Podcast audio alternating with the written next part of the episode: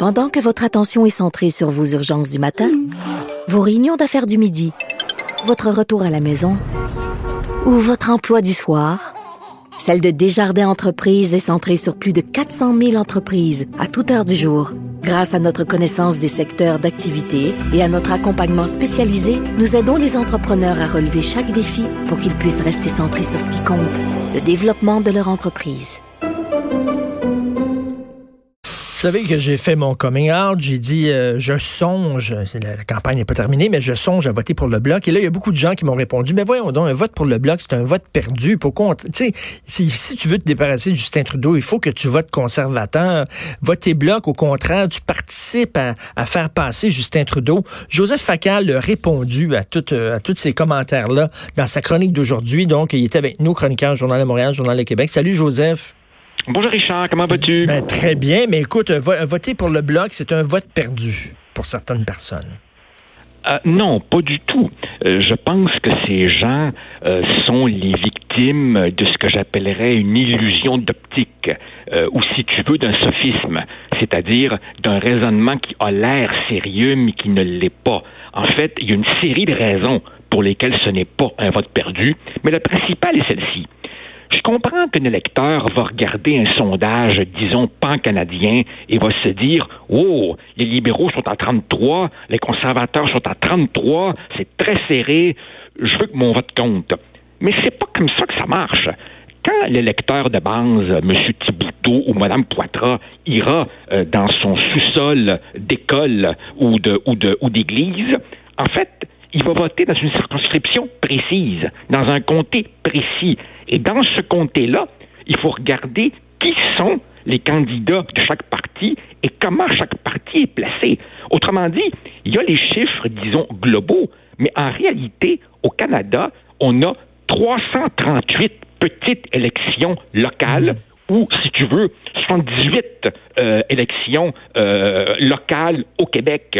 Et donc, pour que ton vote stratégique compte, ben, il faudrait d'abord évidemment que celui pour qui tu voudrais vraiment voter soit battu d'avance, puis il faudrait que les deux premiers dans ton comté soient tellement près l'un de l'autre que ton petit vote aurait une chance de faire basculer d'un bord ou de l'autre. Et il y a beaucoup de comtés où ça vraiment, ça va se produire. Et écoute, il y a des gens, bon, moi, j'y tiens beaucoup à la loi 21. Euh, euh, et il y a des gens qui disent, ben, si tu tiens tant que ça à la loi 21, il faut pas que Justin Trudeau remporte les élections parce que lui, il le dit, il va la contester avec toute la force de la machine. Donc, il faut que dans ton comté, euh, et que tu votes pour la personne qui est plus à même de débarquer Justin Trudeau, dont, si c'est le conservateur, c'est le conservateur. Si c'est si c'est le gars du bloc, tu sais, des votes stratégiques, on peut-tu voter selon nos convictions aussi? Ben, en fait, euh, si, si tu pousses le raisonnement jusqu'au bout, si je fallait toujours voter pour celui qui va gagner, si je fallait toujours voter pour celui qui a le plus de chances de battre ben le gouvernement, ben là, c'est pas compliqué, hein? Abolissons tout de suite tous les petits partis, abolissons tout de suite ceux qui n'ont jamais gagné, et puis bravo pour la diversité d'opinion. Cela dit, Richard, si ton dada, c'est la laïcité, ben peut-être que le vote, justement, stratégique, ce serait de voter pour le seul parti qui défend la ben laïcité. oui. Parce que je pense pas, moi, que Jack Mitzing soit dans une position, soit d'une opinion tellement, tellement différente de, Justin Trudeau sur la laïcité. Jack Mitzing se retient, pour ne pas dire tout le mal qu'il pense de, la laïcité. Il le dit euh, hier que la loi 21 est une loi discriminatoire. Hein. Il le dit. Qu'est-ce que tu en penses d'Andrew Scheer? Est-ce que tu penses qu'effectivement Andrew Scheer, s'il est premier ministre, va respecter la loi 21 et ne pas s'en mêler? Je pense qu'il va probablement euh, ne pas s'en... Je te dirais que son penchant personnel serait de ne pas s'en mêler. Mais il me semble d'abord et avant tout un politicien calculateur. Hmm. Et s'il y a une opinion publique forte au Canada anglais qui lui pousse dans le dos en disant c'est épouvantable, c'est un crime contre l'humanité, il faut intervenir, ben là, tranquillement, pas vite, il lâchera du lest. Il se fera dire qu'il n'est pas un bon Canadien s'il ne défend pas la charte canadienne.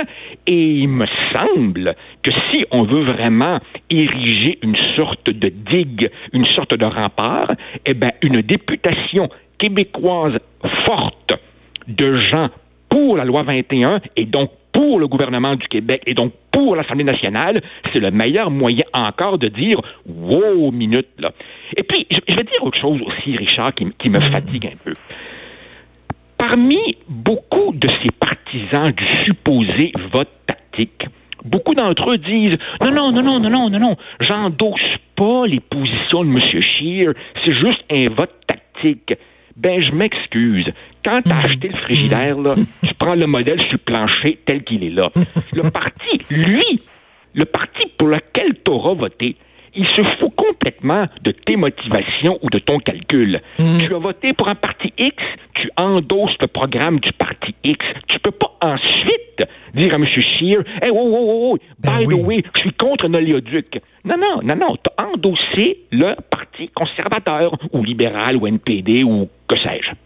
Et, tout à fait, tout à fait. Puis euh, écoute, il faut aussi euh, être cohérent, je crois, au Québec. Si on appuie la loi 21 à 70% puis on donne, mettons, je sais pas, seulement 20% des votes, par exemple, euh, au seul parti qui défend bec et ongle la loi 21, ben les, les Canadiens anglais vont dire, ben regardez, finalement, les, les, les Québécois ne l'appuient pas tant que ça, cette loi-là, parce qu'ils n'ont pas voté pour le seul parti qui défendrait cette loi-là.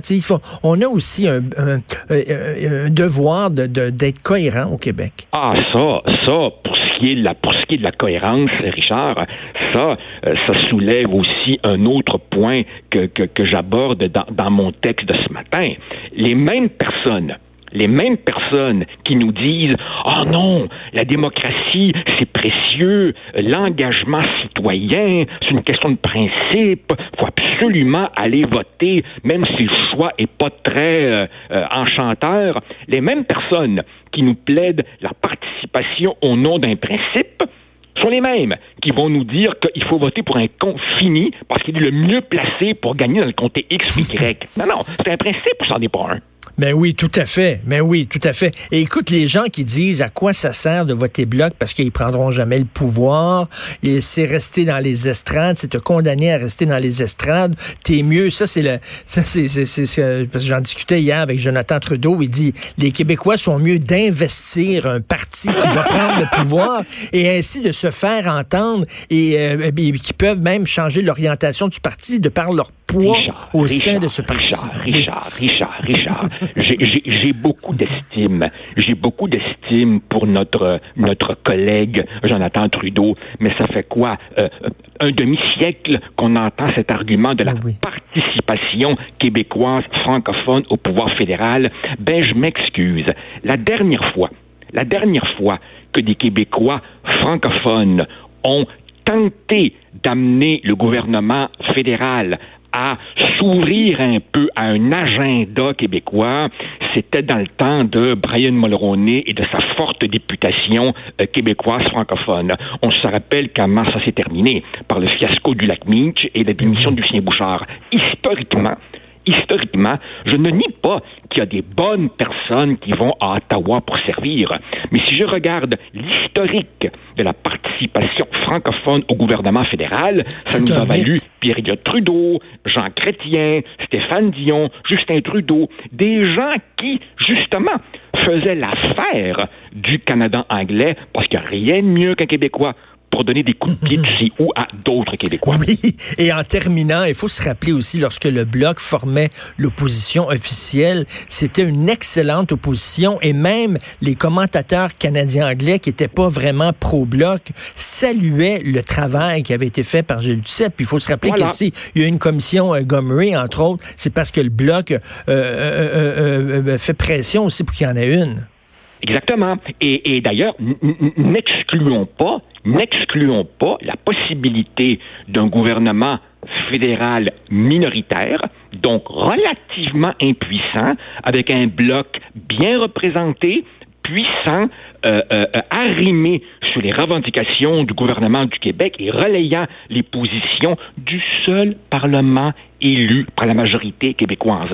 C'est peut-être, pensez-y bien, c'est peut-être ça finalement le bon calcul. Pensez à nous pour une fois. C'est de la musique à mes oreilles. Alors je conseille à tout le monde de lire ton excellent texte. Bloc un vote perdu vraiment. Tu réponds. Écoute, tu me mets les mots dans la bouche. Tu réponds aux gens qui euh, m'abreuvent d'insultes depuis quelques jours.